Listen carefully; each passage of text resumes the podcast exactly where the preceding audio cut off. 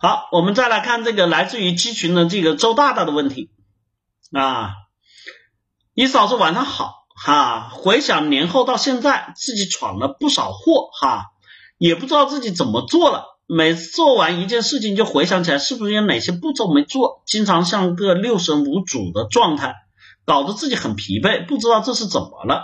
明知道这个步骤已经做了，但是下班后还是会想这个步骤是否没做。感觉自己有的矫枉过正，还望老师指点哈。呃，这个地方呢，常见的我们在现在的这个互联网哈这种术语上面经常讲的这个点呢，就讲我们说的强迫症啊。周大大是不是有这个原因啊？啊，是不是有这个原因啊？其实在这个地方呢，我们去讲哈，很多同学在这里面呢，我们说。其实关于这个强迫症，很多同学总觉得是自己缺乏安全感啊。其实我说句实话，最主要的核心原因，强强迫症最主要核心的原因呢，是我们首先第一个最重要的地方是我们说的自信心不够。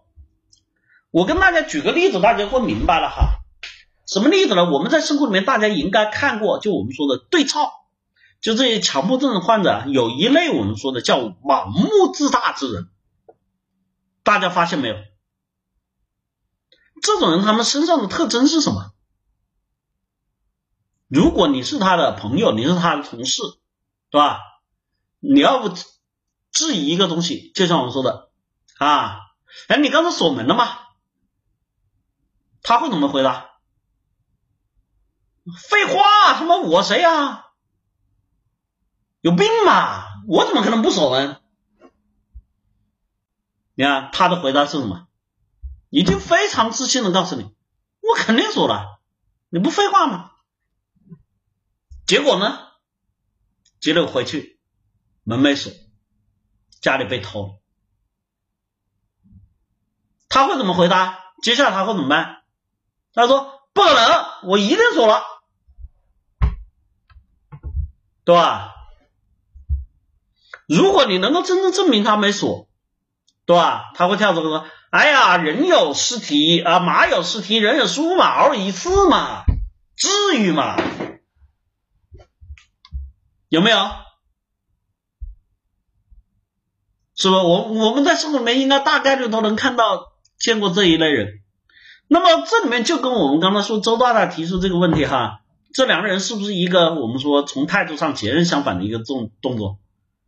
同样啊，这个都是人。”对吧？你要是周大大下楼，对吧？像你嫂子这样的，对吧？有很多人骂这个糟老头子坏人啊！你你嫂子要知道你有这种强迫症，我就会等你下了楼，走了蛮远的时候，我问你一句：你锁门了吗？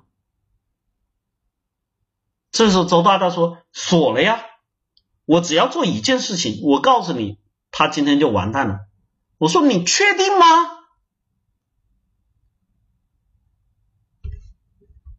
是不是走到他的一瞬间人就崩溃了？有没有？我只要干这种事情，我就问你，你确定吗？那一瞬间你就崩溃了，你所有的确定就烟消云散了。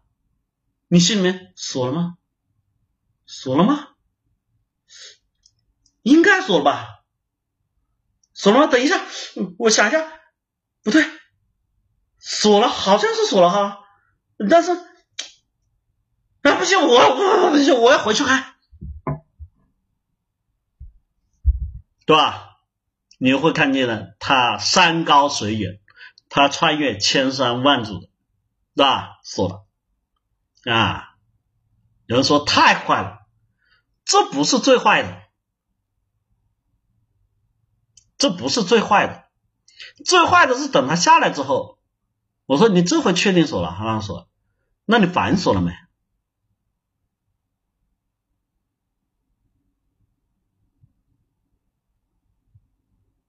我告诉你，周大大会说，我今天不出去了，我哪也不去，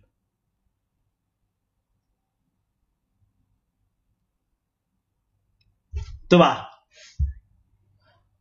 他一定不说，我哪也不去。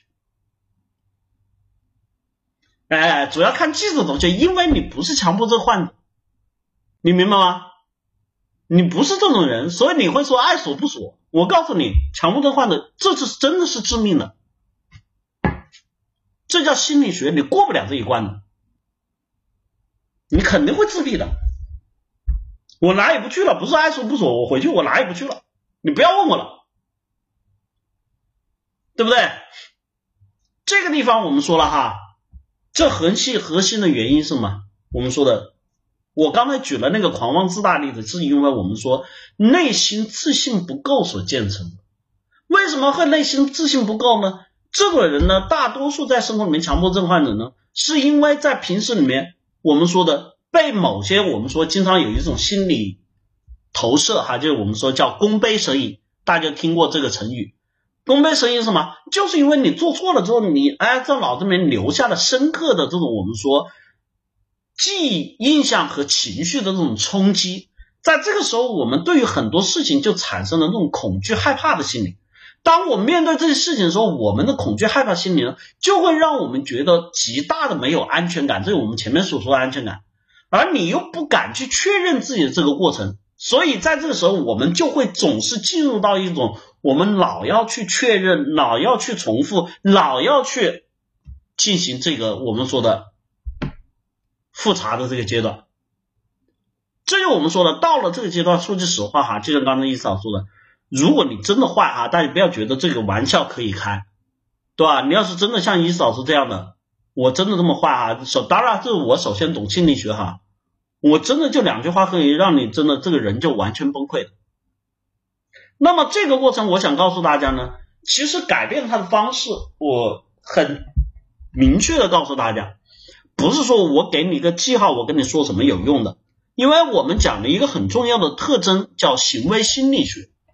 人的心理构成是由行为构建的，也就是说，功碑蛇影，你是因为自信心不够，是因为之前那些事情经历，让自己产生了这样的我们说心理状态，你的强迫症才出现。那么同样的，我要改变，我也得通过系列的行为来帮自己进行心理的调整，慢慢重新让自己找回自信，构建这样的行为心理状态。这个过程怎么做呢？这个里面哈，包括周大大，包括有强迫症的这些同学，我给大家一个非常重要的方式，叫什么？啊，我应该上过易思老师立体思维法的同学就知道，叫可视法，很简单，没有那么复杂。自己学会在日常中呢，做好自己的时间计划安排等等这些东西。这个东西呢，首先对于自己来说会形成条理性，对于我们解决问题、处理问题中间来说，它会怎么样？极大的提升我们的效率，同时增加我们的成功率。这个对我们自信心建立非常有好处。那么第二个呢，还有很重要的一点，当你的条理、计划和这些我们时间安排都可以看得见的时候。我们可以进行什么画勾和锁定，也就是说你做了没做，你确认一下，对吧？画个勾，这个这个做完了，这个完成了，这个解决了。对于你来说，它就有了一个什么判断的标准，有了一个心理衡量的过程。也就是说，刚才我们利用心理学，像这个招老头子问你锁门了吗？对吧？你在跑，你反锁了吗？这个时候的核心状况是什么？因为我们没有一个记忆点和确认确认点。当我们去问的时候，我们的这个记忆因为自信不够，因为内心充满惶恐，你很容易把自己这个记忆变成一种虚幻，你不敢确认。但是有了这个东西在手上，你是可以实打实的、明确的看得到的。所以这个时候你是有一个什么标杆，有一个标准值去建立这个心理平衡的过程。那么这个习惯的过构成，通过我们行为计划方式以及确认表的实现，对于你来说，长期来说，你的成功率会加强，你的这个什么行进路径和分析习惯是有标准、可视化、可呈现的时候，你自然而然的心理过程就会开始趋于更加的什么成熟、健康和平和，好吧？所以哈，这个。像周大大哈，大家都有这些毛病的同学，伊思老师给你们的建议是这样的方式，欢迎大家去哎，当然这里面如何去建立这种标准联系和方式，如何去形成自己梳理调理过程，如何去建立在这个过程中的这种能力提升的方法啊，欢迎去报名我们的立体思维法，报名热线二三五七五二幺五三四和三三九三零幺四二五五两个 QQ 号哈。好，这个时间关系啊，我们。